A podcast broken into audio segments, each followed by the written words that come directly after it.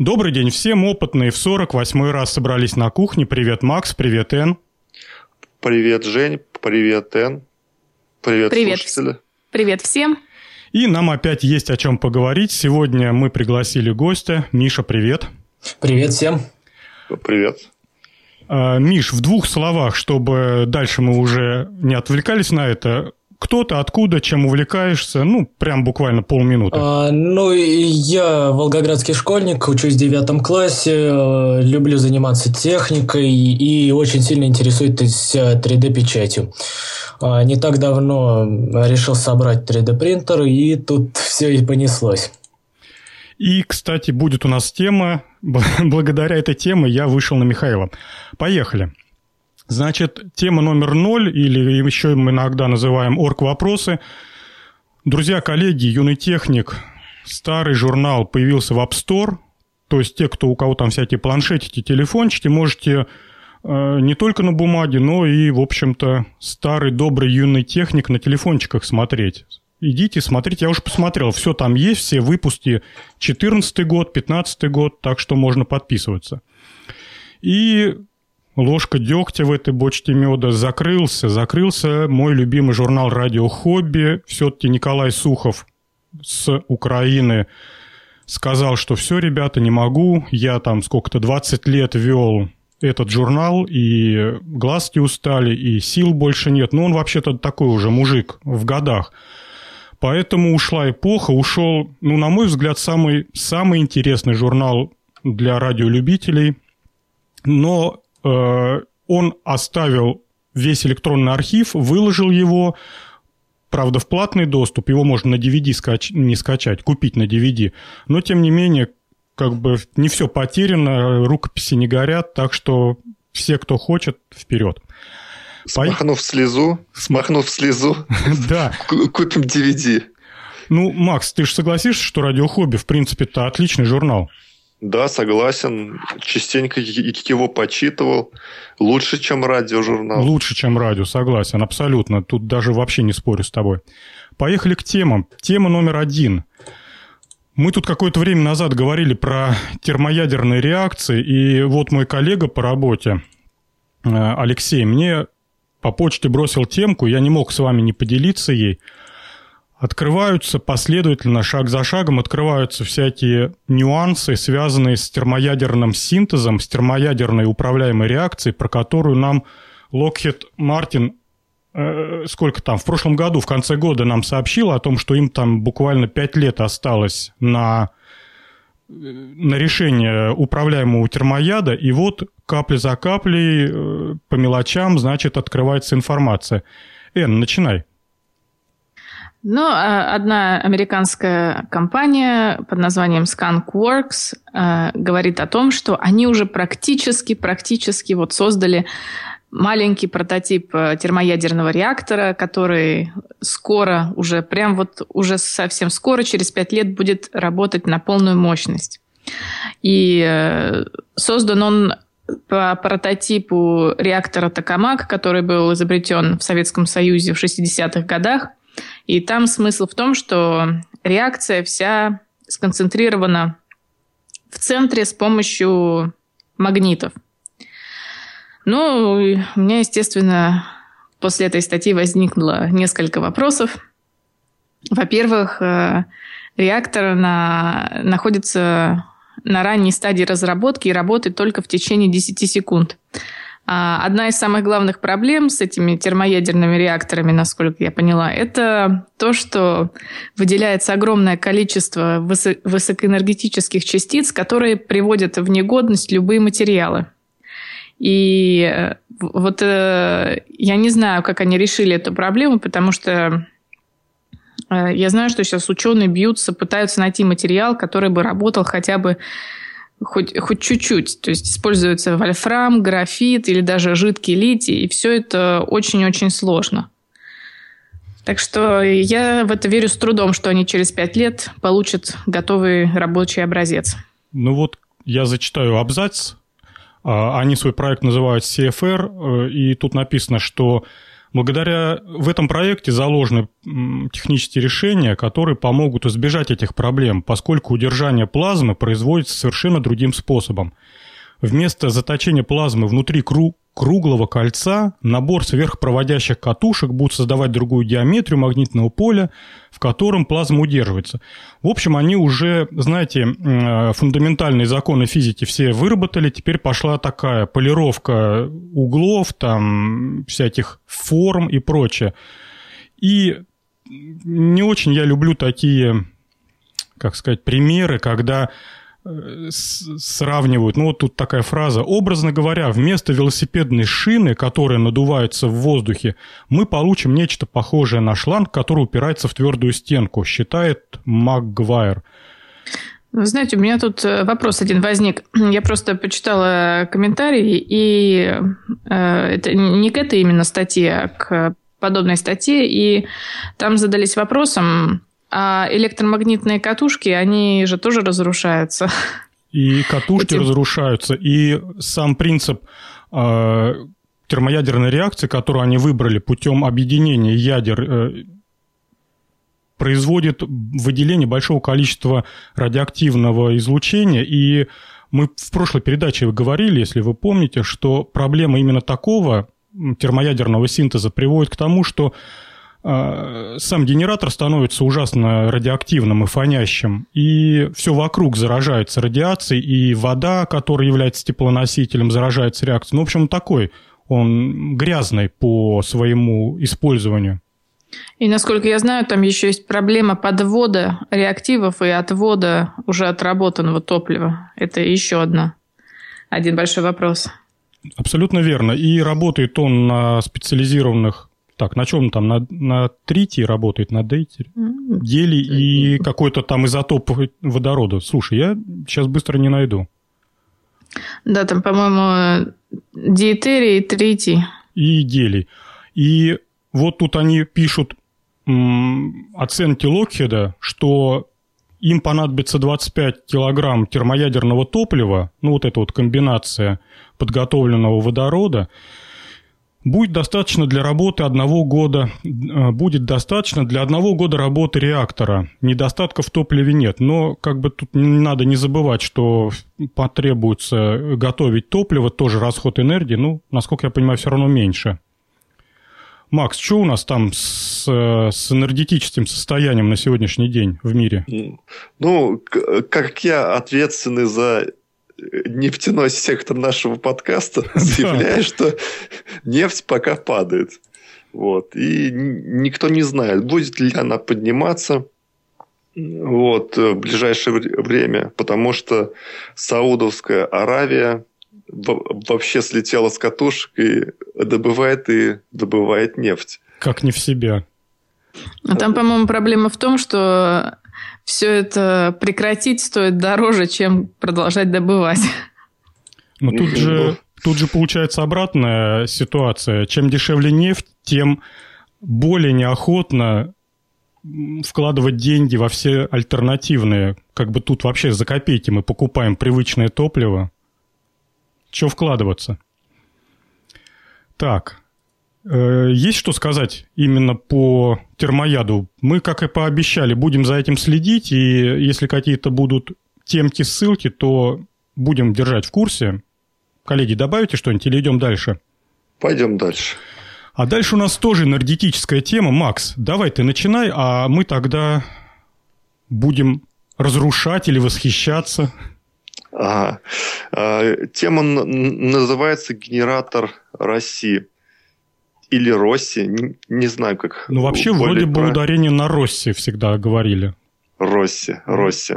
Этот изобретатель, звать его Андрея Росси, он э, запатентовал некое устройство, которое может получать э, путем экзотермической реакции между никелем и водородом энергию с выделением меди. Это все происходит. Сначала он назвал свою, свое детище э, холодный ядерный синтез, но э, на деле получается, что это низкоэнергетическая э, ядерная реакция.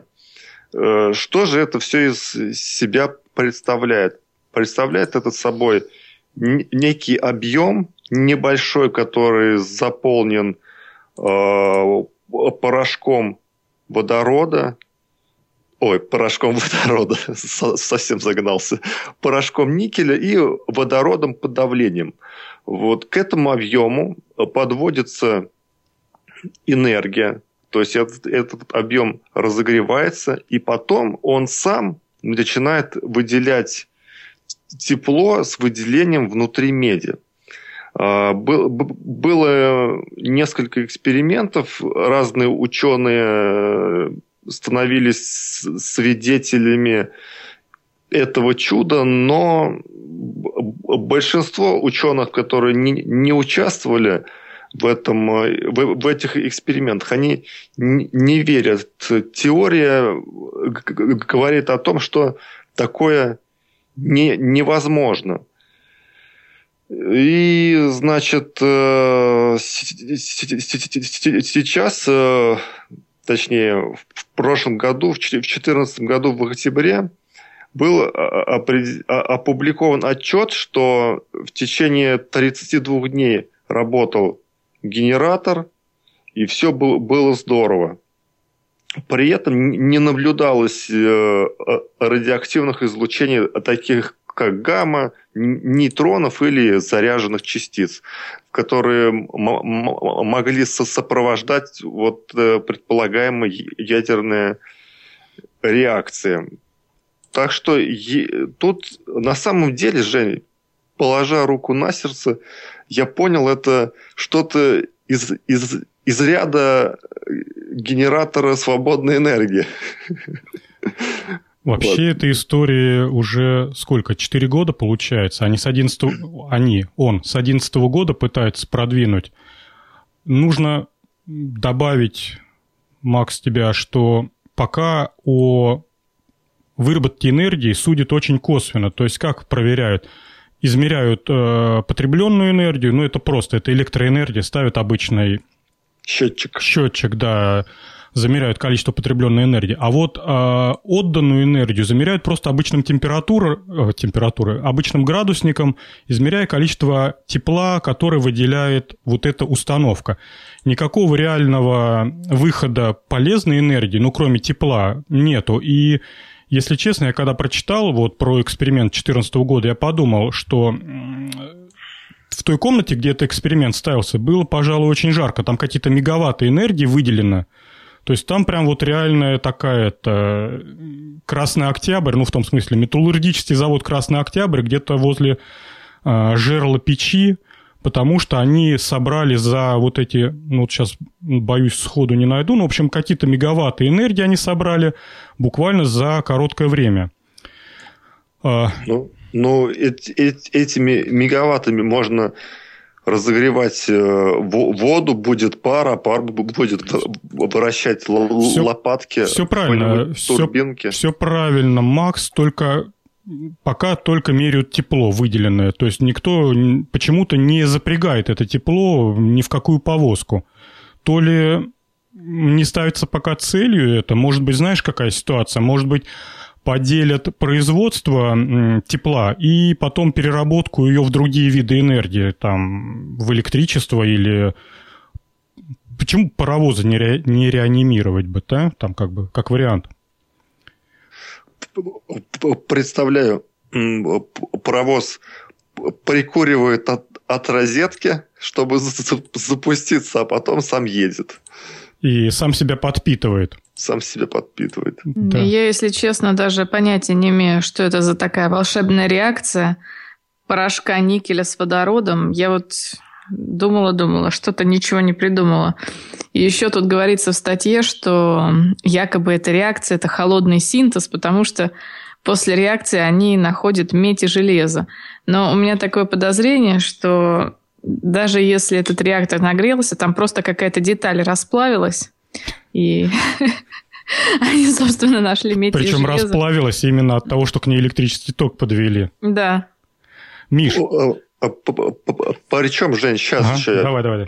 пару минут. Причем Россия утверждает, Россия утверждает, что у него есть ноу-хау. Он использует какой-то катализатор – какой-то порошок еще внутри этого объема, и, и, и, в нем, и в нем самая вот фишка, и, и он никому не говорит, что это. Вот. Наверное, это железо и никель. И медь. Миш, добавишь какую-нибудь копеечку к этой теме? Ну, не, наверное, к этой теме у меня Пас, а, да, ну, добавить не... Не, не будет нечего. А вообще, как ты относишься к, к волшебным источникам энергии, которые то и дело всплывают в, в информационных источниках? Ну, вот даже не знаю, как относиться, потому что, конечно, с одной стороны, а, люди, наверное, уже давным-давно продвинули это дело намного дальше экспериментов, если это было что-то дельное. То есть, э, если это какой-то эксперимент, который проводился а, не, скажем так, не в официальной научной организации, в пределах, э, допустим, какой-то частной организации, поводов доверять, наверное, особых нету. Они же, видишь, что говорят? Они говорят, ну вот конкретно вот этот Росси, он готов демонстрировать устройство, но как черный ящик. Потому что он настаивает на том, что все, что внутри, это коммерческая тайна, напирая на слово коммерческое. И его тут же расшифруют и пойдут тиражировать. Отсюда у меня единственный вывод, что там внутри, если это правда работает, ну вдруг, да, по каким-то причинам там есть это волшебство, то оно настолько примитивное, что мы просто вот как незрячие котята тычемся лбом, а глаза открыть не можем. Ну или наоборот, это способ э, стать известным. Э, ну да. Кстати, вся история этого итальянского ученого Росси, в общем-то, довольно-таки оригинальная он и золото контрабандой возил, и э, там из воды нефть делал. В общем, только шапки не воровал, а так все успел поделать. И, да, и даже был су- судим, был в тюрьме. И даже был судим. И образование у него какое-то темное. Но, коллеги, надо дать должными, что, к сожалению или к счастью, а, компания, а ее можно назвать компанией НАСА, Национальное космическое агентство? Агентство, да, не компания, а агентство – по каким-то причинам все-таки взяла этого Росси под колпак, и вот, судя и э, по Википедии, а мы же всегда доверяем Википедии, это же истина в последней инстанции, правильно, коллеги? Да, да, да. Вот. Мы доверяем Википедии. Так вот, там написано, что э, Росси взяла себе под колпак НАСА. В НАСА выделился там какой-то исследовательский отдел. И самое это меня, что во всей этой истории заинтересовало, что каким-то образом у Росси отмутили именно производство и коммерческое распространение. Его оставили таки, так называемым почетным конструктором. Похоже, что э, если все-таки вот именно это не утка о том, что нас э, каким-то образом смогла отмутить права на продажу и производство этого генератора у Росси, если это не утка, а прям истина, то, может быть, там что-то очень-очень глубоко все-таки есть. И сейчас именно постоянно тыкая пальцем вот на эту тему, говорят, о, опять Соединенные Штаты Америки хотят чего? Монополизировать весь мир. Кстати, может быть, как-то связаны между собой события по цене на нефть и вот тем, что все-таки 2014 год, судя по всему, продвинул это изобретение сильно? Сомневаюсь. Может, он просто какую-то дополнительную деталь изобрел, которая просто им нужна. Нечаянно изобрел полезную деталь. Так, ладно.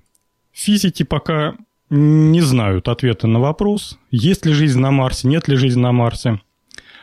А я предлагаю перейти к следующей теме, тем более, вот, не знаю, из всех тем мне она понравилась больше всего. Я читал в захлеб, и, э, коллеги, поддержите меня, Эн, начинай, а я прям с удовольствием потом буду свою, свою точку зрения рассказывать. Значит, э, давным-давно профессор Джон Келхун написал статью о поведении животных в замкнутом пространстве. Что же он сделал? Эксперимент называется рай для мышей. Угу. Значит, э, в чем заключался эксперимент? В большую клетку э, площадью 2 на 2 метра он запустил 4 пары здоровых мышей и сделал для них райскую жизнь. То есть еда подавалась бесперебойно, клетка постоянно чистилась, все там было организовано как надо. Ну и, естественно, стали мыши размножаться в геометрической прогрессии. И э, популяция удваивалась каждые 55 дней. Но тут началось самое интересное. Когда популяция достигла определенного э, количества, то есть э, это называют 2200 особей, вдруг рост популяции прекратился, хотя еда предоставлялась все так же бесперебойно. И заметил, что некоторые особи просто стали отказываться размножаться. Появились самцы, которые занимались только тем, что чистили свою шерстку, он их назвал красавцы, и уединившиеся, э, уединившиеся самки, у которых полностью пропала тяга к спариванию.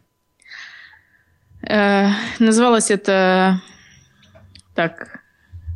И, в общем, э, популяция стабилизировалась и стала уменьшаться. Ну и этот эксперимент э, привел к огромному количеству споров по поводу моделей поведения людей в современном обществе. Но вообще эксперимент интересный, но мне как-то сложно сделать из этого выводы, потому что все-таки ограниченное пространство клетки. Естественно, любая популяция, когда количество людей становится очень большим, просто прекращает размножаться, чтобы просто физически место было у них. Кстати, сам вот профессор э, Келхун Джон, ну, Джон Келхун, он, э, поставив этот эксперимент, насколько я прочитал все источники, он не сделал никакого такого своего окончательного вывода, а просто ну, составил, ну, сделал массив информации, которой можно манипулировать. А вот уже на основании его работы сделано много разных выводов, причем довольно-таки в разных направлениях. Один из которых я э, прочитал, это то, что ну, есть так называемые круги общения, там ближний круг, интимный, там ближний, потом дальний и так далее. И вот количество э, людей, находящихся в том или ином круге, э, имеет определенные границы, и при превышении которых человек начинает себя чувствовать некомфортно, и могут случаться разные стрессы. Все это было, разумеется, привязано э, к росту количества людей на Земле, к перенаселению. Особенно об этом много говорили в 70-м. Кстати, коллеги, вы не обратили внимания, что сейчас про перенаселение планеты как-то поутихло информационный шум? Ну, потому что появилась статья в 2003 году, которая показывает, что после 2050 года популяция начнет снижаться, просто потому что повышается уровень образования, повышается средний достаток, и будет э, все страны третьего мира, в которых идет самый активный рост населения, они приближаются к европейским странам, где население увеличивается очень слабо. Поэтому ну, ну, то есть, как сегодняшнее пережить... поколение отучится, да? Да, главное пережить 50-й год, вот тогда будет жестко очень и с ресурсами, и с едой, и с местом, но потом все это начнет снижаться. Я вот сейчас прикидываю, я еще буду на матушке земле ходить ногами. А по поводу непосредственно рая для мышей. Э, к статье я сослался на Life Journal, потому что достаточно художественным и красивым языком была написана статья, хотя описание этого эксперимента можно найти в куче источников. Тут в комментариях э, девушка Таня, судя по нику, задала вполне резонные вопросы, которые я тоже хотел бы задать, и они у меня также в голове вертелись. Э, коллеги, если ну, какие-то мысли есть, то добавляйте, поддерживайте. Ну, во-первых, я тоже, как и Таня, думал, что четыре пары мышей расплодились до двух тысяч особей. Они, по сути дела, все друг другу родственники. И, насколько было доказано еще, по-моему, в начале 20 века, если я ничего не путаю, что родственные связи именно там, ну, в общем, как генетика появилась, нет, вру, тогда это не начало 20 века, это середина 20 века, когда э, ввели понимание генетики, то вполне четко и однозначно доказали, чем плохи родственные связи. И э, вот эти мыш, мыши, все между собой родственники, поэтому каждое следующее поколение несло за собой, диам... как они диаметрически размножались, так у них диаметрически росли э, родовые болезни, умственной отсталости, не сомневаюсь, что и у мышей они также существуют, и прочие-прочие всякие отдышки и инфаркты миокарда. Вполне может быть. Вот, второй момент, на эту тему я как-то не думал, но прочитав э, аргумент Татьяны, я понял, что абсолютно она права. В эксперименте вот в этом не было естественной убыли, ну, например, там от кошек, от птиц, от хищных. Соответственно, вот эти все инфантильные мыши, красавцы или самки, которые отказывались размножаться и вели себя пассивно, э, не сопротивляясь э, природе, э, в, в этом идеальном мире для мышей им просто позволили выжить, потому что у них не было врагов. В реальном мире их бы все сожрали. И как бы, ну, сразу бы сожрали, чуть ли не мышонком. Вот. Потом насчет обучения. Ну, вот это я не понял как влияет обучение на следующее поколение? Что из поведенческих схем инстинкт, а что наученность у мышей? Может быть, имелось в виду, что э, идеальный мир привел к тому, что отсутствует необходимость учиться, а необходимость учиться это как бы там борьба за выживание? Не знаю даже, что это. Ну, в общем, Может быть, добыча пищи как-то... Ну, кстати, да, добыча пищи, там, защита от хищников. Наверняка все это там мамой мышкой все передается своим мышатам. А тут матери, в общем-то, не надо было ничему учить мышат, потому что, как бы, она уже... Потому что они все были сл- слабоумные. Ну, кстати, это первое. А во-вторых, ты понимаешь, 55 а дней между поколениями. То есть, грубо говоря, получается, что э, уже второе или третье поколение ничему не могло научить своих детей, потому что они сами не владели этими навыками. Вот. Ну, сложный вопрос, сложный. Интересно, э, какие-нибудь незаконные эксперименты с людьми в похожей ну, вот похожие эксперименты с людьми были поставлены? Ну, я знаю, что в 50-х, 60-х огромное количество экспериментов в психиатрии было поставлено над людьми. И потом всех этих ученых посадили. Но там, по-моему, не про прирост популяции было дело, а там была, по-моему, изоляция человека полная, прививание ему фобий, какие-то жуткие вещи были. Ну, кстати, да, мозг человека вещь странная. Человек сам себе может фобии привить вообще без проблем. Что, в общем-то, запросто. Мышиный рай. Кстати, у этого ученого был еще один эксперимент э, с крысами, довольно-таки интересный. Но там он э, наблюдал за другой ситуацией. Он э, наблюдал за борьбой групп между собой. То есть он был поставлен раньше, и было внедрено не четыре здоровые пары, а прям уже такие готовые особи, готовые группы, и смотрел, как они группируются, как отвоевывают пространство. Да, все это переносится... Коллеги, вы не обратили внимания, то, что все это потом аппроксимируется на людей? Да, ну как-то странно. Не, а вот э, интересно, почему опыты всегда ставятся на мышах? Почему ни на рыбках, ни на обезьянах. Потому ни, что обезьяны на... дорого. Дорого. Ну и они потом слишком долго ждать э, результат. Все-таки у мышей 55 дней, я вот этих цифр не знал, но 55 дней достаточно быстро. Еще... А, ну, а тогда же можно не на, выша... не на мышах, а на каких-то насекомых, у них там тоже вроде быстро все происходит. На дроздофилках? Ну да. На яблочных а потом, мушках. А потом на, на, на людей это все ап. А что? Да, на бактериях. Ну да, где-то мы все там из, из, из одной чашки Петри, да?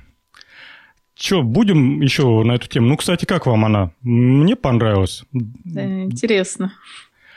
Не, а с людьми, я думаю, так сейчас и происходит. В Европе увеличивается, как нам по, теле, по телеку показывают, гомосексуализм, лесбиянство. Все тупеют там. Ну, кстати, вот. Макс, ты знаешь, я вот когда начали перечислять пороки мышей э, от вольготной жизни, то... Хотя, с другой стороны, откуда ты знаешь, что это не пропаганда?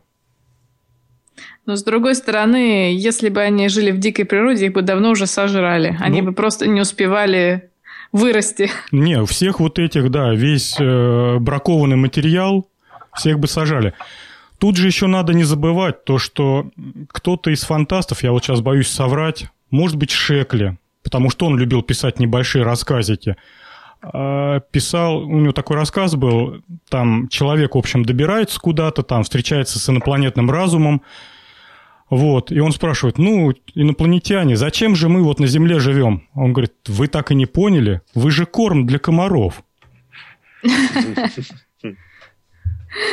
А планета Земля, в общем-то, это колыбель комаров, и это самое, что вот вершина цивилизации, вообще мира. Ну, а, а вы всего лишь корм. Так. Ну, гляньте мы как сегодня бодро. Ну, ничего страшного. Я Тогда дум... я еще вброшу. Давай. Э, я просто думаю, что человечество, количество популяции нашей начнет снижаться гораздо раньше, чем это предсказывают ученые.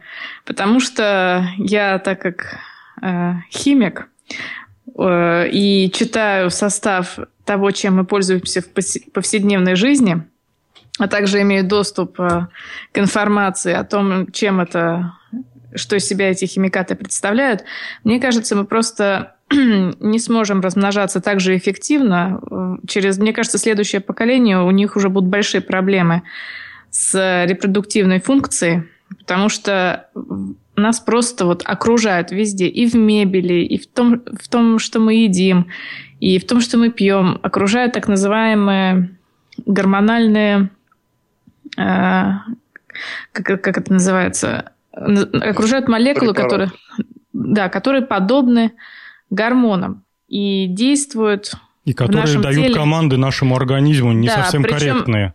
Причем в, нас, в настолько маленьких концентрациях, что стоит, я не знаю... Что их с удовольствием пропускают контролирующие органы, эти концентрации. Да, и то, что недостаточно пока данных, пока данные только на, на бактериях и на лягушках.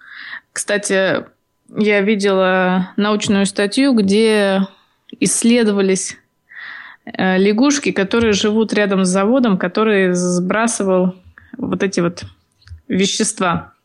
И все у них там очень печально, у этих лягушек.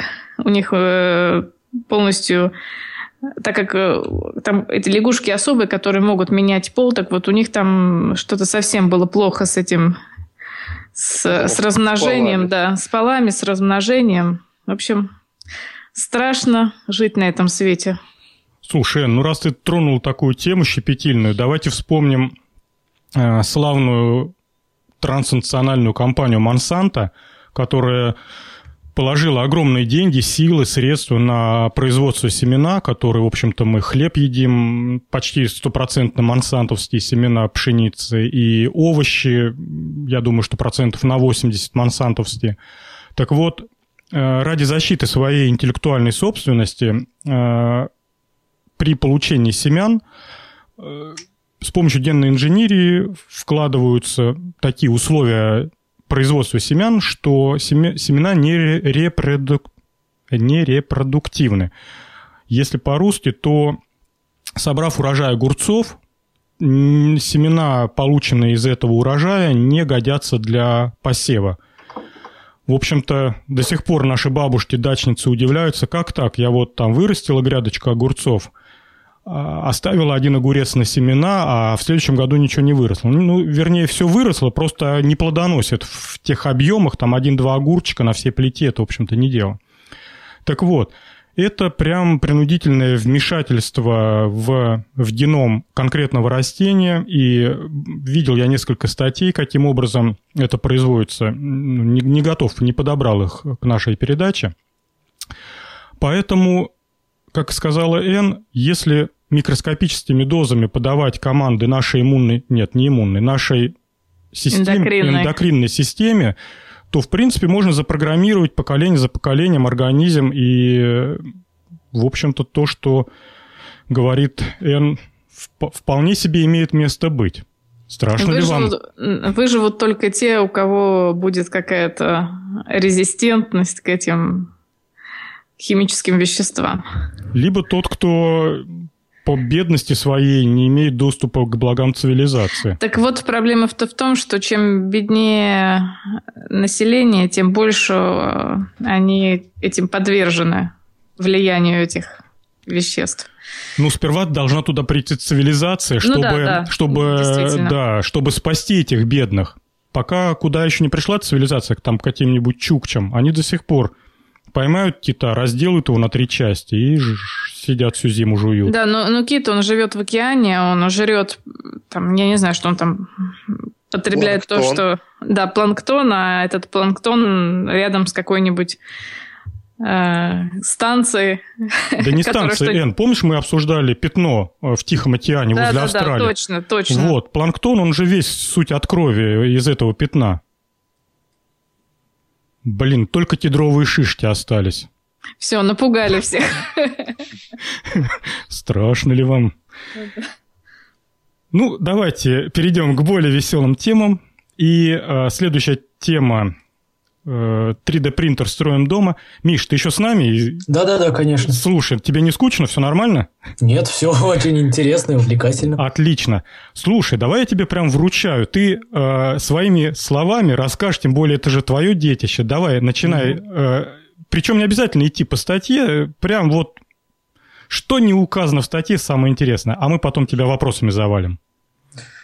Так, сладенько. А что такое вообще 3D-печать? 3D-печать – это такая технология, которая а, задумывалась, по крайней мере, для создания, для быстрого создания прототипов и артефактов.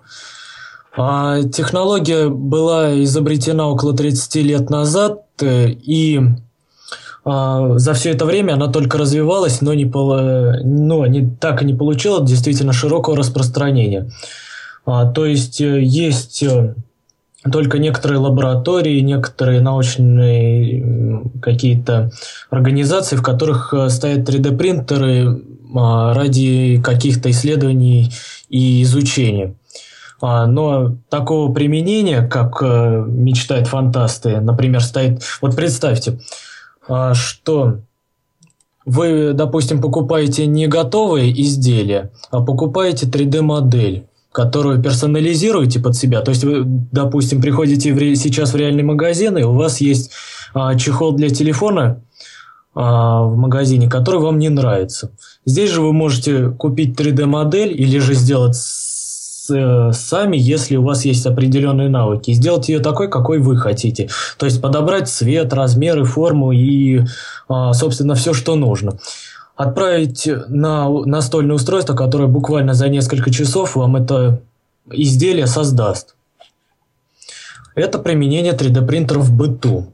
Слушай, Миш, пока ты далеко не ушел, а скажи, а что, м, произо... что было той э, ключевой вещью, что принтеры вдруг ворвались в нашу жизнь? Ты говорил, что 30 лет они топтались на одном месте, и вдруг буквально за последние, ну не знаю, там 2-3 года они стали на слуху во всех газетах, в каждом доме, Н говорит, что она уже 3D-принтеры продаются в европейских магазинах бытовой техники рядом с чайниками и пылесосами. А, кстати, насчет распространения. Очень скоро даже в наших магазинах появятся 3D-принтеры, да и вообще уже есть э, так называемые шоурумы и в Санкт-Петербурге, и в Москве, и, например, даже у нас в Волгограде скоро откроется. А, но суть э, точнее история того, как 3D э, принтеры начали проникать э, а, в быта, какую-то в бытовую среду. Причиной послужил проект RepRap, так называемый. То есть, если раньше 3D-печать, а, да, 2005 год, года была каким-то изыском или а, была только уделом каких-то достаточно богатых конструкторских бюро, то в 2005 году преподаватель машиностроения Адриан Боуэр а, в университете Бата Великобритании решил основать такой проект RepRap. То есть идея проекта заключалась в том, чтобы распространить 3D-печать с помощью устройств, способных к частичному э, самовоспроизведению. То есть допустим, представьте, что вы хотите себе 3D принтер и не идете за ним в магазин или не покупаете в интернете, а идете к своему знакомому и просите просто взять и напечатать такое же устройство. И он вам печатает. Вот это является конечной целью проекта RepRap. Где-то в 2010 году появились э, первые э, модели с открытым исходным э, кодом. Это, например, а, Прюша Мендель, э, разработчика Жозефа Прюши. А, да, кстати, самой первой моделью стал 3D принтер RepRap 1.0 Дарвин. Потом Прюша Мендель. Слушай, им прям такие имена отдавали. Да. Звучащие, классные, да. Давай дальше. А, значит, второй принтер появился... Ладно, что-то я совсем уже запутался после школы. А, буду более по порядку рассказывать. А, появился первый принтер Darwin 1.0 в 2009 году, э, не, в 2008 году, все-таки могу ошибаться. А, это был э, куб с опускающимся рабочим столом, с печатающим соплом. Он э, печатал пластиковым прутком. То есть они выбрали для проекта самую примитивную технологию моделирования методом наплавления. Такие э, принтеры могут поз- позволить печатать детали пластиком. А то пруток есть... это ты хочешь сказать, что вот то, что сейчас популярные клеящие пистолеты и распространены вот эти вот стержни клеящие. А, не совсем это так. Это скорее ближе к чему-то наподобие рыболовной лески. Uh-huh, uh-huh. То есть это как рыболовная леска, только с определенным стандартом диаметра а, принятым и из определенного материала. То есть используется акрилонитрил бутадиенстирол, то есть ударопрочный АБС пластик. А, или широкое распространение сейчас получает а, полилактид биоразлагаемый, который делается из кукурузного крахмала. То есть, если говорить о применении дома, не всегда можно печатать с вытяжкой, э, и это будет не совсем безопасно. То есть, а, АБС-пластик, когда плавится, все-таки выделяет некоторые вредные вещества. И поэтому в последнее время стали применять более дорогой пластик, но он зато биоразлагаемый, считается биосовместимым и не таким вредным. А, но суть вот в, том, в чем. А, проект RepRap развивался достаточно медленно, то есть к нему, как обычно, особого внимания не было. А, модели, которые они получили, то есть это Дарвин и Мендель, они были достаточно сложными и их было достаточно сложно воспроизвести, хотя, насколько мне известно, около 200 а, моделей по всему миру было сделано и повторено в других странах.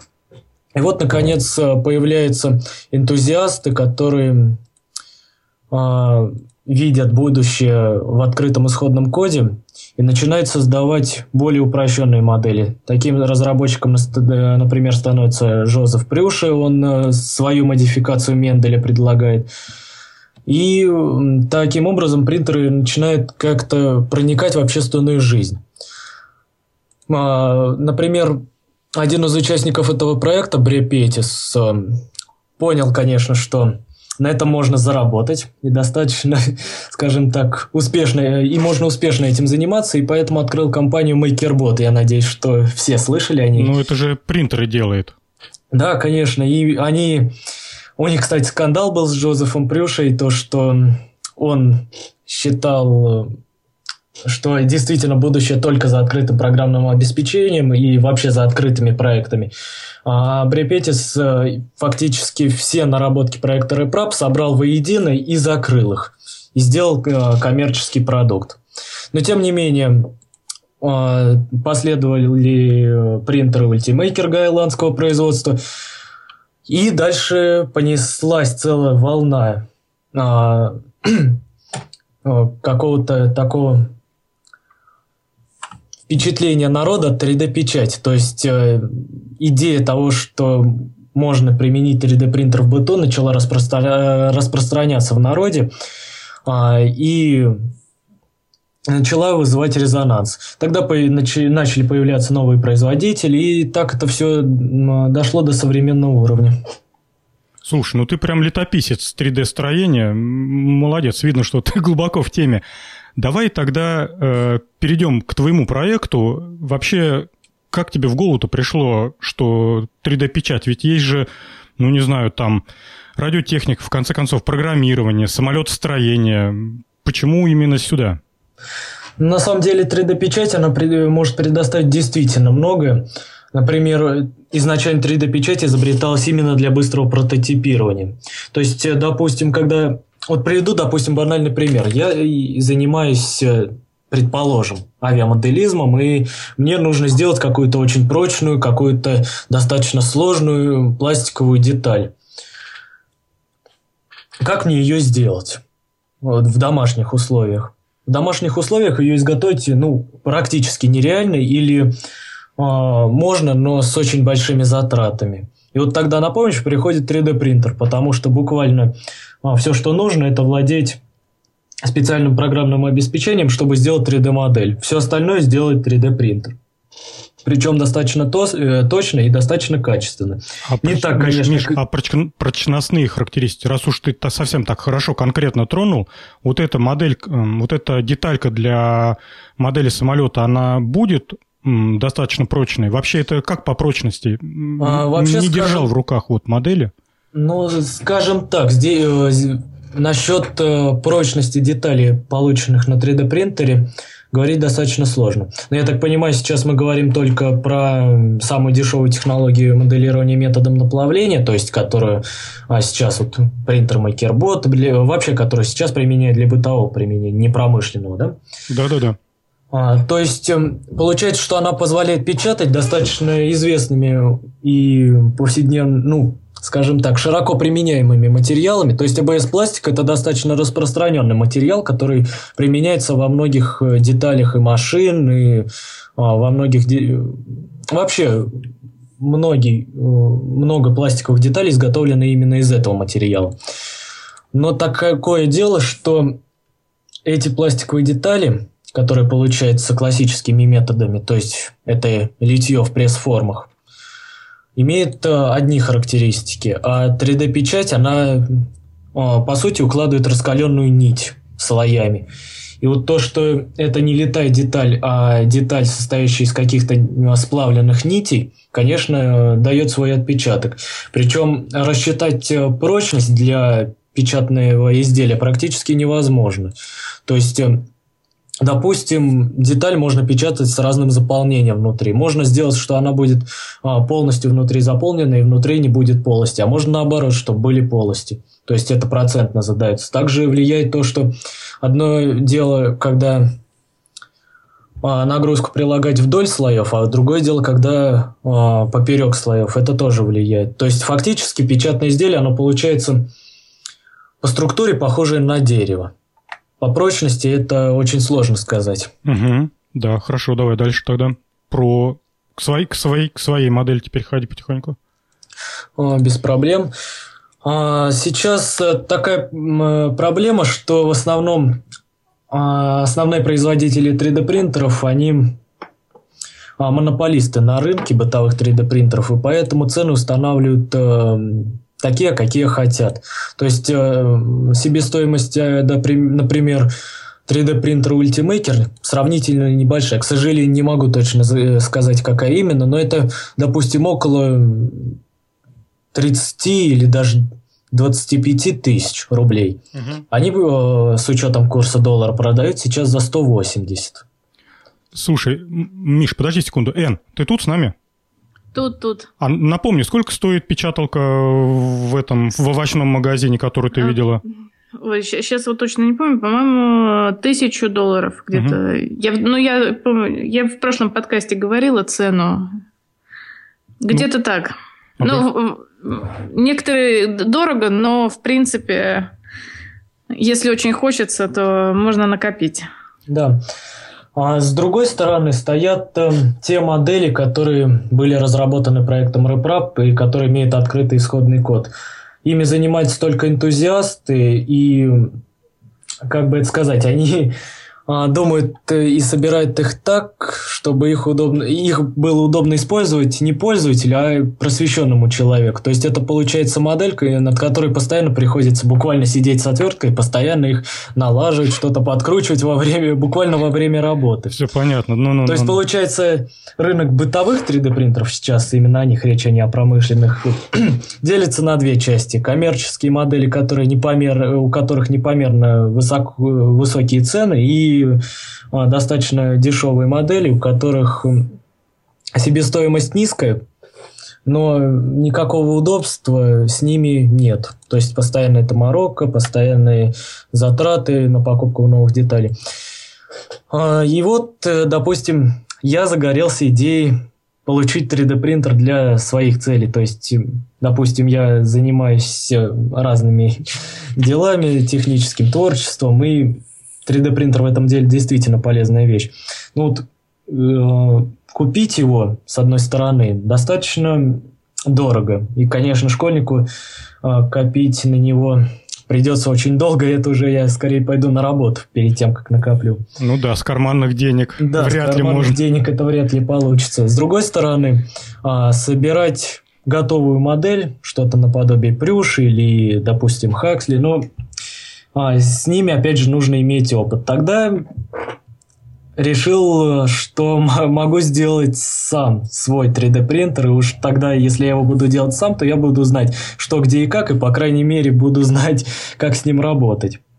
Так примерно подошел к идее того, что нужно сделать именно свой 3D принтер. И тогда все и началось примерно около года изучал вообще эту всю тему, этот проект RepRap. На самом деле сейчас очень много моделей существует с открытым исходным кодом, но это в основном все модификации первых нескольких. А, при, э, в начале этого лета начал а, действовать. Собрал первый принтер из фанеры – который напечатал детали сейчас к новому принтеру. К сожалению, времени было очень мало, учился в школе, поэтому закончил его буквально только в конце ноября. Вот. Ну вот этот новый, который ты собрал из деталей, а, он уже все, он у тебя уже работает. Ты его уже да, запустил. работает, и уже давным-давно с ним печатаю и работаю. То есть сейчас получается по... первый принтер был по концепции RepStrap, то есть принтер собранный из подручных материалов, второй по концепции RepRap. То есть э, принтер, а деталь для которого можно частично э, воспроизвести на таком же принтере. Что тебе пришлось заказать? Э, ну, что, что не нашлось в Волгограде, что пришлось заказывать? В основном в Волгограде не нашлось ничего, ничего. кроме алюминиевого профиля, поэтому пришлось заказывать, ну, скажем так, Шаговый двигатель – это раз, потому что это все-таки незаменимая часть. Можно, конечно, найти и в старой а, бытовой технике, но ее нужно тогда очень много и искать каких-то знакомых, которые работают в каких-нибудь мастерских и смогут их достать. Электро... Электроника, я открою тайну, на самом деле уже давным-давно китайцами производится готовая. Так, ровно так же, как и программное обеспечение. То есть, в принципе, электроник тоже заказывал. То есть, ты хочешь сказать, что никакие ардуинки не надо гандобить? То есть, можно взять... А вот, кстати, вот, кстати, насчет ардуинок. Ардуинки лежат в основе этой электроники. То есть, ардуино является во многих, принтерах, э, во многих принтерах основным контроллером, и к нему подключается расширение, драйверы шаговых двигателей и э, вся периферия остальная. То есть, все-таки ну, многие принтеры работают именно на Arduino. Миша, а ты скажи, какая задача лежит вот на этом контроллере? Он просто м, дает команды двигателям, то есть исполнение программы печати сам Arduino не делает, правильно я понимаю? А, скажем так, процесс печати, вообще создание деталей из модели выглядит примерно следующим образом. Первое, что мы имеем, это 3D-модель в формате STL. А, мы его загружаем в программное обеспечение на компьютере.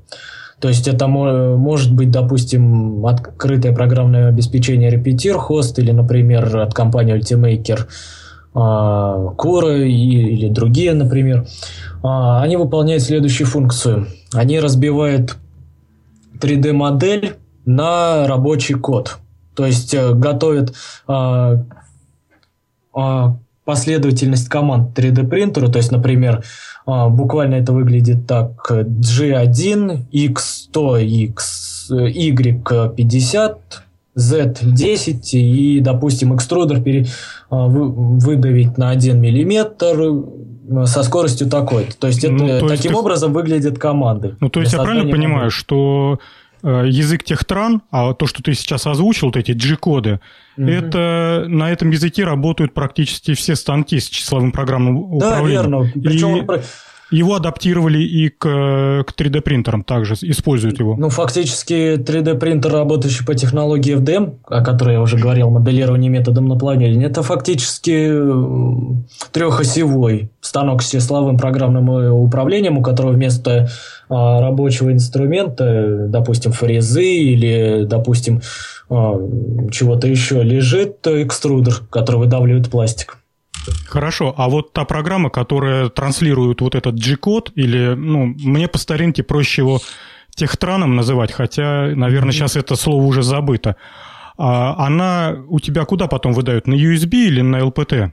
На USB. На USB. Можно либо сохранить э, код на флешку, и тогда с помощью специального блока воспроизводить в автономном режиме на самом принтере. То есть э, с флеш-карты будет читаться этот код. А у тебя сейчас как сделано? А, и так, и так. А если с флеш-карты, то там а, ну, сохраняется тоже вот этот G-код, или там да, сохраняется да. еще более в, низкоуровневый? В обычном, э, в обычном текстовом формате с расширением G-код. Ага, хорошо. А потом его кто интерпретирует и превращает в шаги двигателя? Уже сама Arduino с этим справляется? Или а, есть... Да, Arduino как раз именно интерпретирует, подает в нужной последовательности на уж... Э, нужные порты и а, драйверы шаговых двигателей. То есть Arduino, она же не может подать большой ток э, на обмотке шагового двигателя. Mm-hmm. И поэтому а, есть драйверы шаговых двигателей, которые этим, собственно говоря, и занимается. Слушай, а производительности хватает Arduino, чтобы и код интерпретировать, и э, двигателям команды подавать? Да, вполне хватает. Ну, я видел, а, что у тебя там это, Отмега 100... 100... 2560 сейчас стал третью ревизию использовать. Ага. Ну, то есть это та, которая, э, по-моему, у нее 20... Сколько у нее частота тактовая? По-моему, больше 20, да? 25? Ну, да-да-да, кажется так. Угу, угу, да. Так, слушай, по поводу электроники более-менее понятно. А обратная связь у тебя в твоем станке а, в Arduino какие-то обратные сигналы передаются? Например, там каретка дошла до края? А, да, конечно, такое есть. Это а, есть концевые выключатели, которые как раз именно передают информацию. То есть без них вообще никак. Сначала нужно выставить принтер на э, ноль, так называемый, то есть на начало координат. И для этого он э, движется допустим, по оси, пока не сработает концевой выключатель. Угу. тогда он передает, Arduino срабатывает, и это считается а, нулем по этой оси. А точность а, нормальная на концевиках? А, скажем так, для оси XY, то есть горизонтальное перемещение, это особого значения не имеет. То есть тут самое главное, чтобы ограничить, чтобы он не начал клинить и не ушел в сторону. Угу. А вот насчет э, вертикальной оси, в которой точность может достигать, допустим, 50 микрон на лучших принтерах. Вот здесь намного все сложнее. Ну, в принципе, хватает. Я видел э, китайский принтер совсем недавно, ой, принтер, извини, э, китайский фрезерный станок, товарищ показывал. Вот, у него по оси Z э, 0 хватается такая специальная в виде металлической таблетки фиксированной высоты и до электрического контакта. То есть плавно опускается головка, с инструментом, mm-hmm. и как только произойдет электрический контакт, замыкание, тут же все это останавливается, и он говорит, все, это ноль со смещением там, ну, 17 миллиметров, минус ну, 17. Да. Вот. Ну, фактически такое тоже без проблем можно сделать, э, потому что все-таки это можно взять открытый проект любой и для него напечатать деталь, в которой будет именно такой механизм предусмотрен. Так, Миш, следующий вопрос. Слушай, ты неоднократно говорил то, что открытый проект, открытый проект. Это касается только вот этого программного кода для Arduino или где-то там закрываются еще э, какие-то нюансы от, э, от любителей? Не только. Открытый, открытый исходный код, э, если я правильно, конечно, понял вопрос, он распространяется вообще на полностью, а, полностью на всю модель 3D принтера. То есть, допустим, можно зайти на сайт проекта Wiki если не ошибаюсь. А, и там будут все чертежи э, распространенных моделей, все даже модели для печати. То есть можно прям взять, скачать и распечатать у знакомого. Все, понятно. То есть это чертежи самой, самой конструкции тоже да, все это есть. пытаются защищать вот эти вот люди, которые уходят в коммерцию. Угу. А, портал называется reprap.org. Угу. Так, дальше хвастайся, что печатаешь.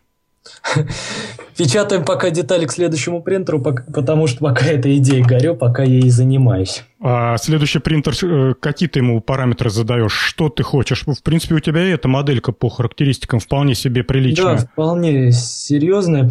А, вообще, думаю, а, создать э, модель, которую будет удобно собирать э, другим людям. То есть, э, если это пока только мой проект, которым разбираюсь пока только я, хочу сделать э, проект, проект, который можно будет э, смело выкладывать в открытый доступ для того, чтобы его кто-то другой повторил. То есть, в принципе, надеюсь, что на reprap.org скоро появится новая открытая модель. Слушай, молодец. Ну, ты все документируешь, да, я так понимаю? Все чертежи ну, да. у тебя в электронном виде. Да-да-да. А программный код сам пробуешь писать или пользуешься чужим? А, пользуюсь э, прошивкой Marlin, э, настроенной под э, именно мой принтер. Ага, понятно. То есть она, она кстати, в основном нам практически на всех 3D принтерах одинаковая. Понятно. Миш, э, отсутствует у меня опыт, вообще, ну, никогда не пользовался и, честно говоря, не видел 3D-принтеры.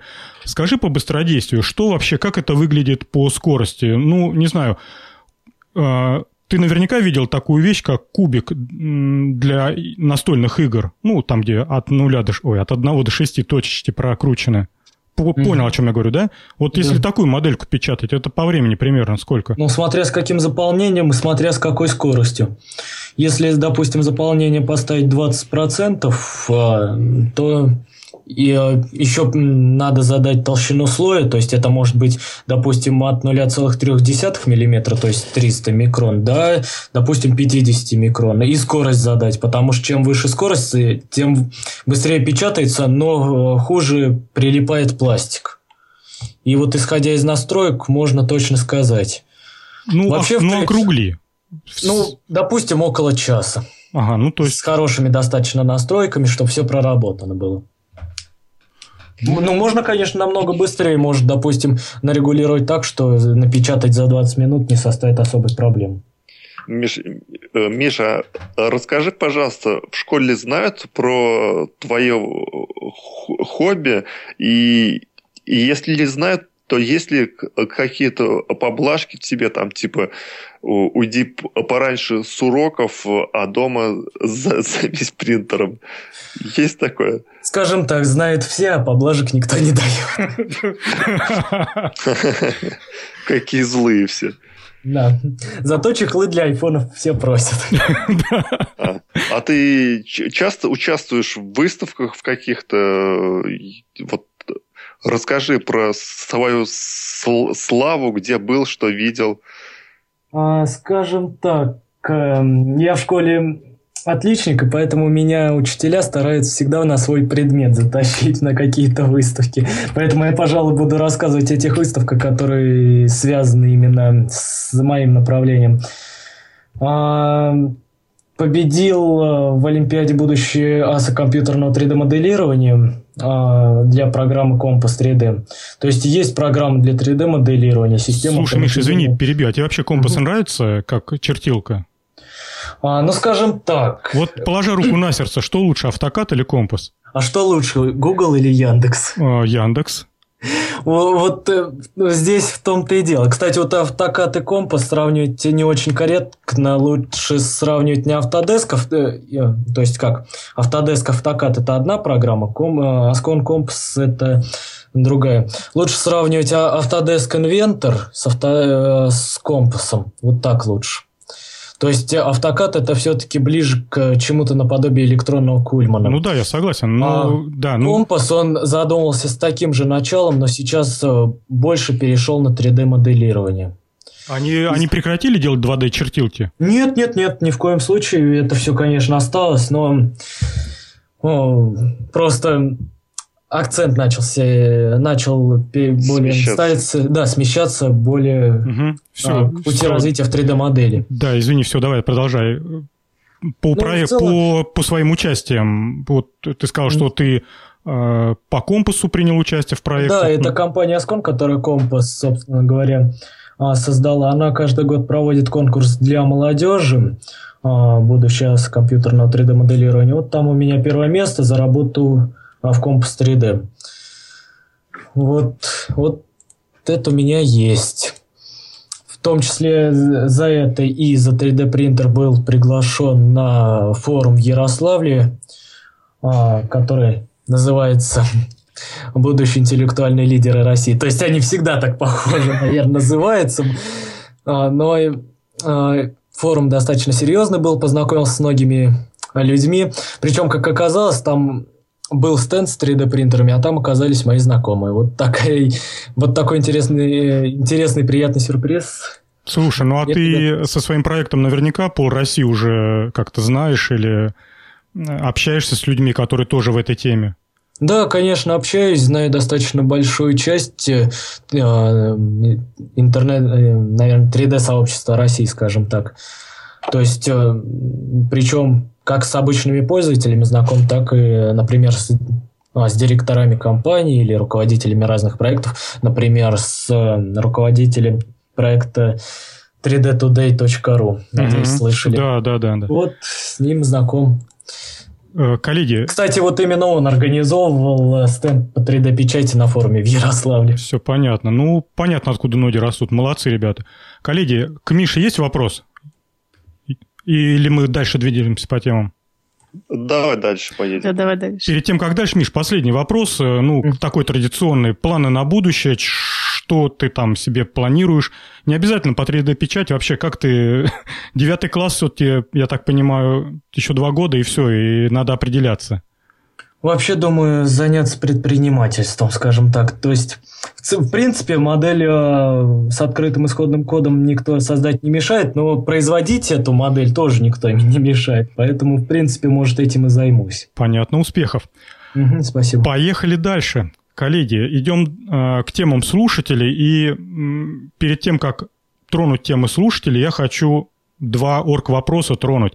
Ну, во-первых, дорогие, дорогие слушатели, спасибо вам огромное. Такое количество тем, которые вы понабросали нам к этому выпуску. Ну, просто голова идет кругом. Мы, простите, не все в этой передаче озвучим. Мы отложили темы, которые сегодня не прозвучат, к себе в специальное местечко, и их потихоньку все разберем. Спасибо, и продолжать в том же духе, это здорово, это прям круто, нереально. Спасибо еще раз. А, вопрос номер два. Так, стоп, Н, а мы же это... Я не глянул статистику. Ну, мы сейчас начнем темы, а я посмотрю статистику. В прошлом году мы... В прошлом году... В прошлой передаче мы объявили э, конкурс на лучшую тему слушателя. И э, вы, вы выдвинули голосовалку. Сейчас мы вам скажем, кто, чья тема победила и кто из э, слушателей получит э, лицензию на программу. Так, я сейчас пока буду смотреть, а мы начинаем тогда к темам. Я первую тему даю... Миша, а ты готов взять вот тему «Новая технология 3D-печати»? Ну, давайте попробуем. Давай попробуем, а если что, то Н и Макс тебе помогут. Поехали. Так, сейчас... А, значит, недавно компания Микрофабия представила новую технологию 3D-печати, которая обещает а, стать новой вехой в истории 3D-печати и получить широкое распространение а, в нанотехнологиях. Вот неизвестно, какими техно... Скажем так, технической информации по проекту никакой еще нету. Ты тоже ничего не накопал? Да, и то, что я тоже ничего не накопал, и только есть очень скромный сайт по этому вопросу.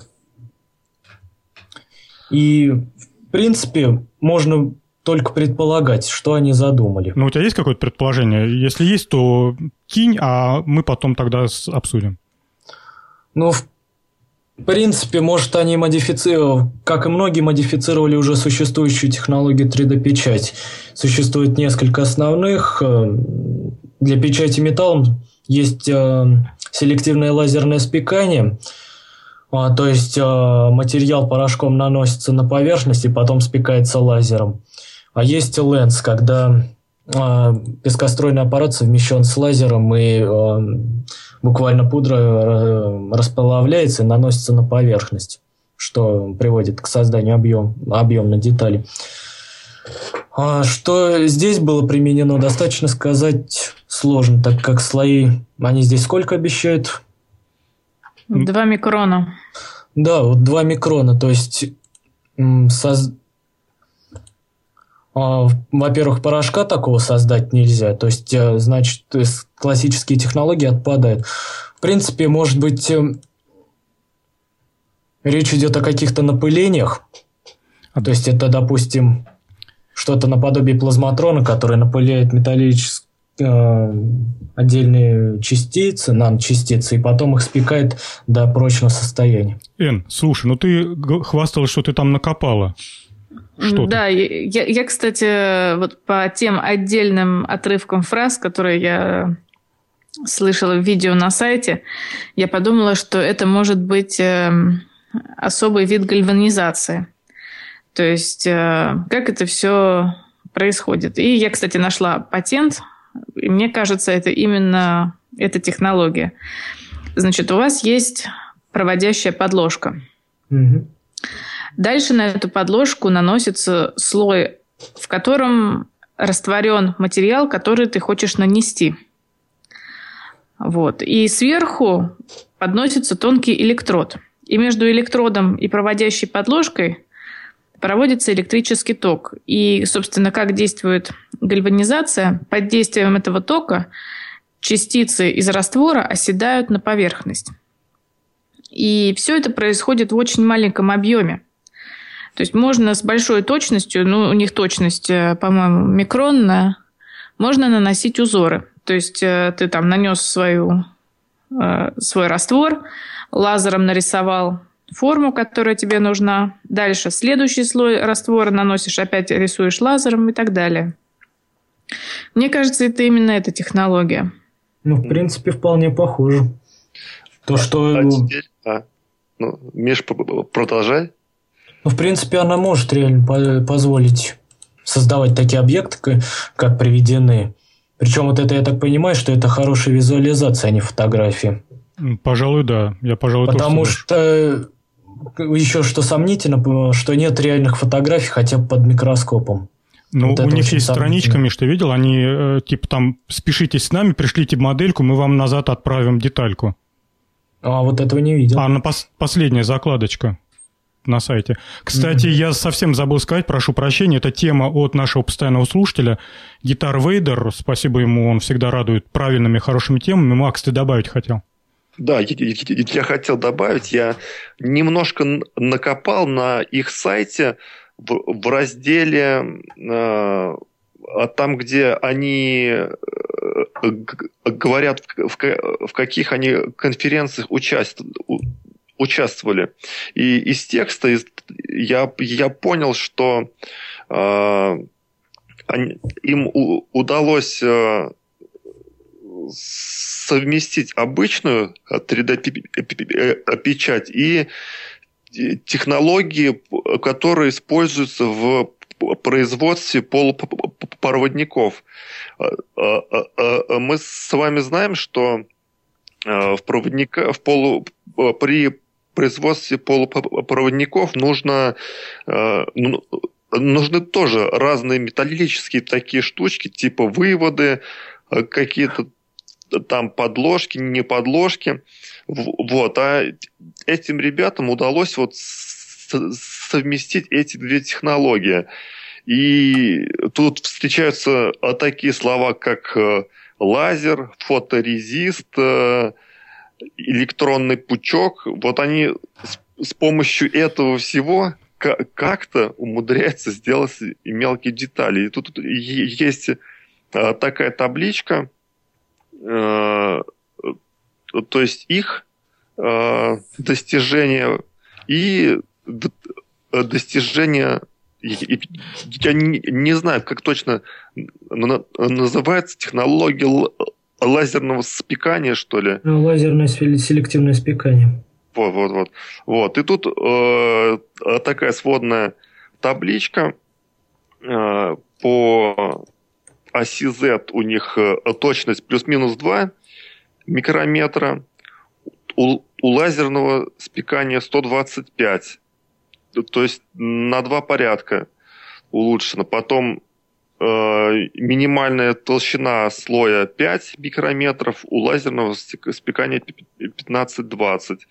И, и печатают они э, э, никель кобальтом, ро, родием и палладием, что ли. Ну да, вот, кстати, а... палладий, по-моему, какой-то дорогущий металл. Очень mm. дорогущий. Вот, а лазерное спекание, там обычно нержавейка и что-то подобное. А в лазерном спекании ну, можно даже пластики спекать. То есть, э, начиная от пластиков, заканчивая титаном. А помните, коллеги, мы как-то в какой-то теме обсуждали, что собрали установку в пустыне, где солнечным светом через большую линзу спекали песок, который брали прямо вот тут же в пустыне под, под да, ногами. Вот, кстати, очень интересное решение. И на Марсе, да вообще при постройке лунных баз можно применять, допустим. Ты видел, да, Миш, такую видел э, саму новость об этом устройстве. А... То есть сама идея достаточно интересная. Ну и видео есть, если покопаешься, то выглядит они, они еще так с юморком его подали, типа там вот там, сейчас мы тут понастроим из песка. Слушайте, ну, вот, давай, вот. Макс, заканчивай. Да. И еще, да, последний штришочек такой. Время изготовления, если у лазерного стекания, спекания это занимает часы, то здесь технология такие, что одна деталь будет изготавливаться недели, несколько недель. Ух, ничего себе, слушай, вот. ну это какая-то, блин... Ну, за, зато точность и, и размер маленький. Слушай, ну тут расплата. ты, наверное, тогда в точку попал с, со сравнением с, с построением полупроводников. Это что-то вот из сферы производства изделий на кремниевых пластинах. Да-да-да, вот хотел тоже сказать. А каким образом, никто не знает, каким образом наносятся а, проводниковые дорожки на кремниевые подложки в микросхемах. То, что, может, эта технология здесь применена. Я не готов то, сказать, Миш, ни в коем то, что, В принципе, ты, э, это может обеспечить достаточно... То есть процессоры и микросхемы производят таким образом, и получается, что там, один слой. Если, это, если уже сделать смещение по оси Z, то теоретически можно не, в несколько слоев это делать и получать а, очень мелкий объект. Предлагаю ну. тронем, тронуть следующую тему. Э, наш слушатель под ником Немо прислал ссылку и, о боже, коллеги, порадовались ли вы, как порадовался я? Посмеялись. Посмеялись.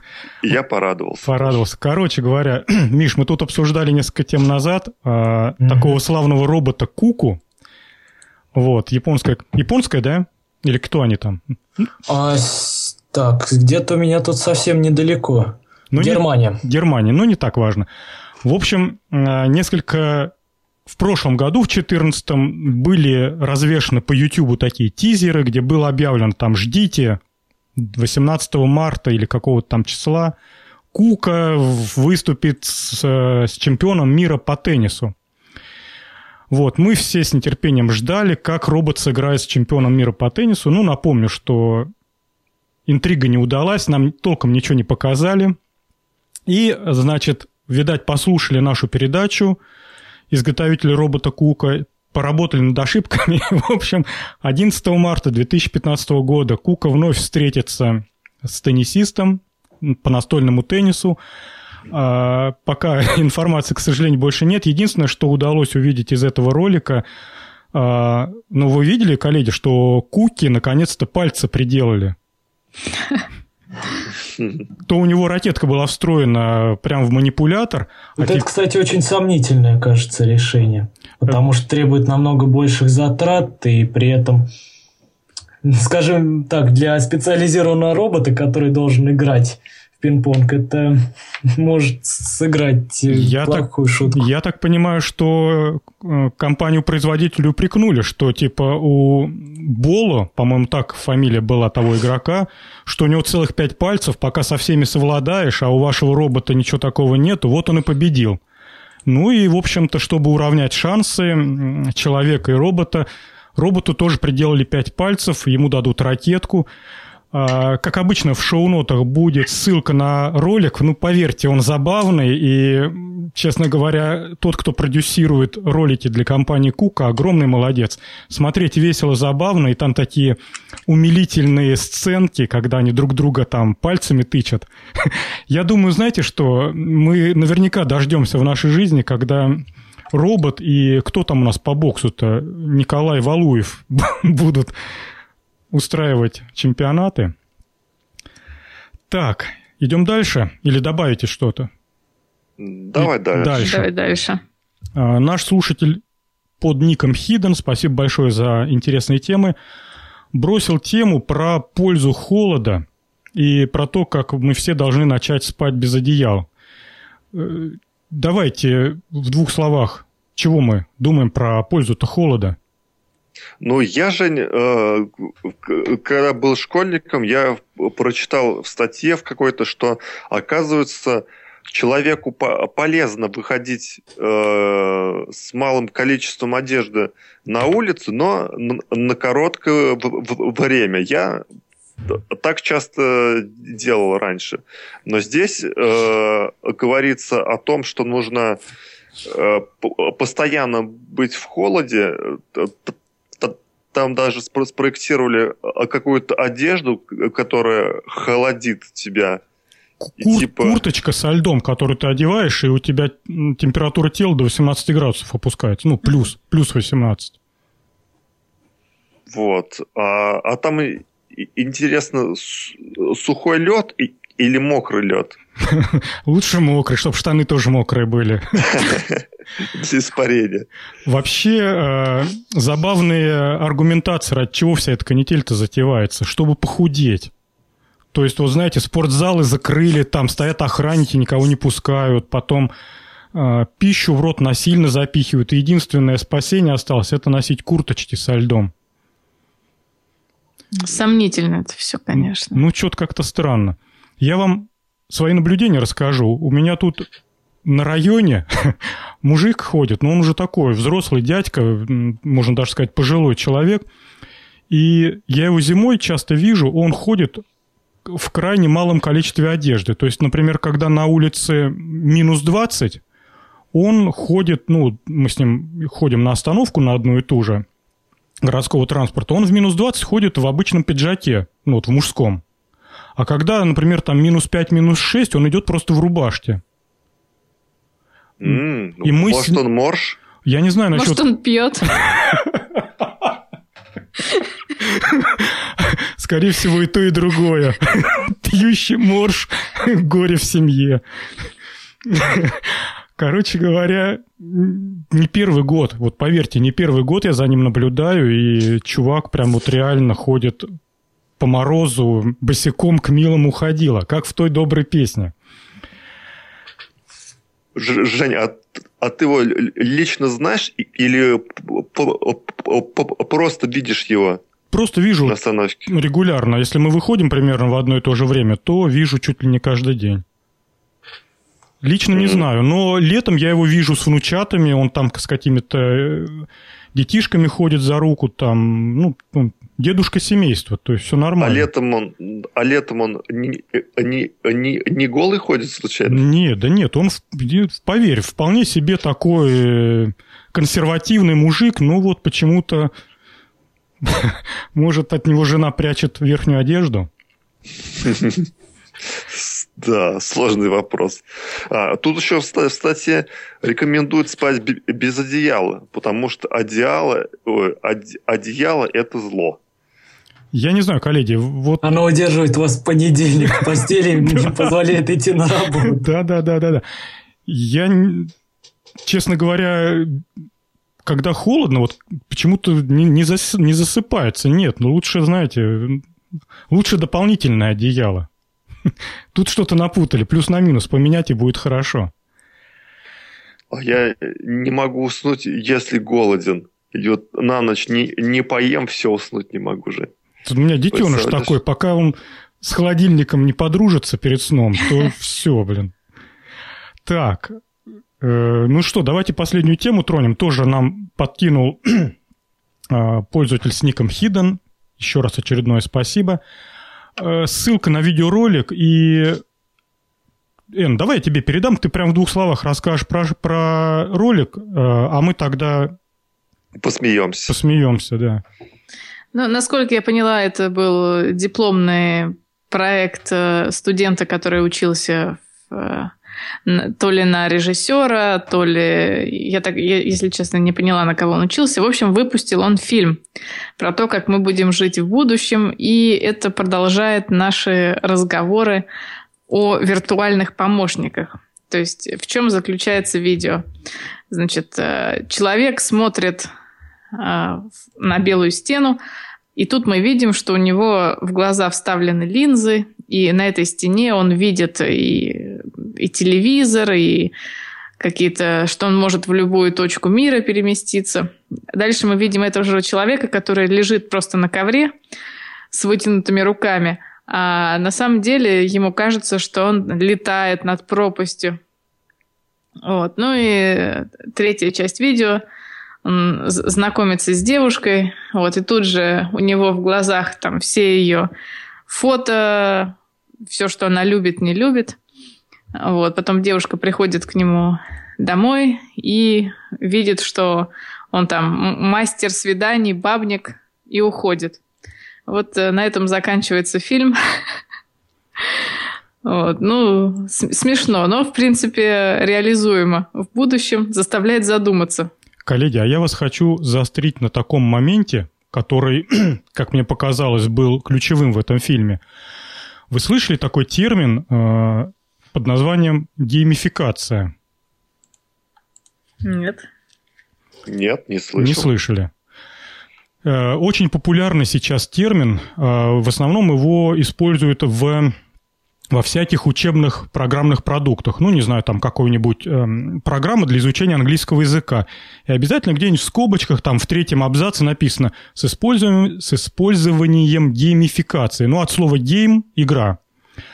Сейчас есть такая тенденция, такой тренд или вектор развития, что без игровой компоненты фиг чему научишься.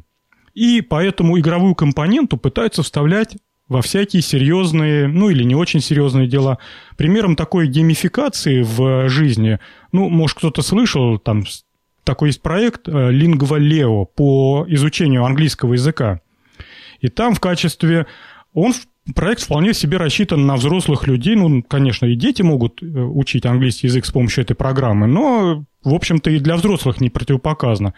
И там а, героем этого проекта львенок, которого надо кормить фрикадельками, а фрикадельки тебе даются за прохождение того или иного задания. В общем, тебя пытаются втянуть в игру и посредством игры э, привлечь. То есть у тебя постоянное желание должно быть возвращаться к этому приложению, потому что это игра, это интересно, это здорово. Вот. Но я это как пример привел. На самом деле сейчас вот покопайтесь в голове, вы поймете, что попытку э, всунуть игровую компоненту, игровую составляющую в какое-то серьезное дело, в какой-то э, такой вот классический, консервативный э, консервативное мероприятие сплошь и рядом, куда ни плюнь, везде это геймификация. И вот в этом фильме, если вы обратите внимание, э, человека окружает вот его обычный мир, вот наш с вами мир обычный, попытались впихнуть, вот, э, впихнуть элементы геймификации. Ну, я приведу пример. Ну, вот то, что Энн сказала, э, занятия гимнастикой превратили э, в собирание каких-то бонусных баллов, пролетая над пещерой. Чтобы себе приготовить завтрак, надо порезать огурчик. Огурчик ты режешь, э, набирая очки, если ты правильно режешь, э, соблюдая там определенную толщину э, кружочков огуречных. Когда ты жаришь яичницу и катаешь разбитое яйцо по сковородке, то на сковородке появляются такие пятнышки, куда нужно загнать желток яйца, наклоняя сковородку туда и сюда. И тебе такие же монеточки там бонусные даются. То есть куда ни плюнь, везде тебя заставляют поиграть какого лешего, зачем это надо? Вообще, э, ну, моя точка зрения к, к повсеместному внедрению геймификации – это какая-то чума 21 века и просто напасть. Мы еще пожалеем о том, что все через игру познаем. Дало игру, да здравствуют классические учебники по физике. Долой. Ладно, будете добавлять что-нибудь, э, каплю желчи про геймификацию скажете или заканчиваем? Давай заканчиваем. Мы уже полтора часа наговорили. Все Но прежде чем закончить, мы озвучим победителя. Та-да-да-да, та-да. Звуки фанфар? Да. Итак, победила тема от нашего слушателя Гитар Вейдер. А прозвучала она в 47-м выпуске, где он нам подкинул супер крутой сайт от команды киборга-строителей, и на этом сайте лежит подробнейшая инструкция, как из вашего домашнего таракана, разумеется, живого, сделать таракана-киборга и управлять с помощью айфона, ну и, в общем-то, добро и летающие пони. Так что, э, Гитар Вейдер, дорогой слушатель, ну, я открою маленькую тайну, у меня есть его контакт, поэтому с передачей подарков проблем не будет. Поздравляем, вам вручается лицензия на менеджер паролей от компании, не знаю какой там, Стик Поздравляем! Поздравляем! Да, молодец! Пишите еще. А на этом, в общем-то, и все. Миш, ты с нами еще? Да-да. Миш, спасибо тебе большое, что пришел. Будем тебе всегда рады. Если есть по субботам свободное время и желание с нами вот так вот посидеть в эфире, контакты мои знаешь, бросай мне там Да-да. весточку, буду рад тебя пригласить. Всем пока, услышимся через две недели. Пока-пока. Всем пока.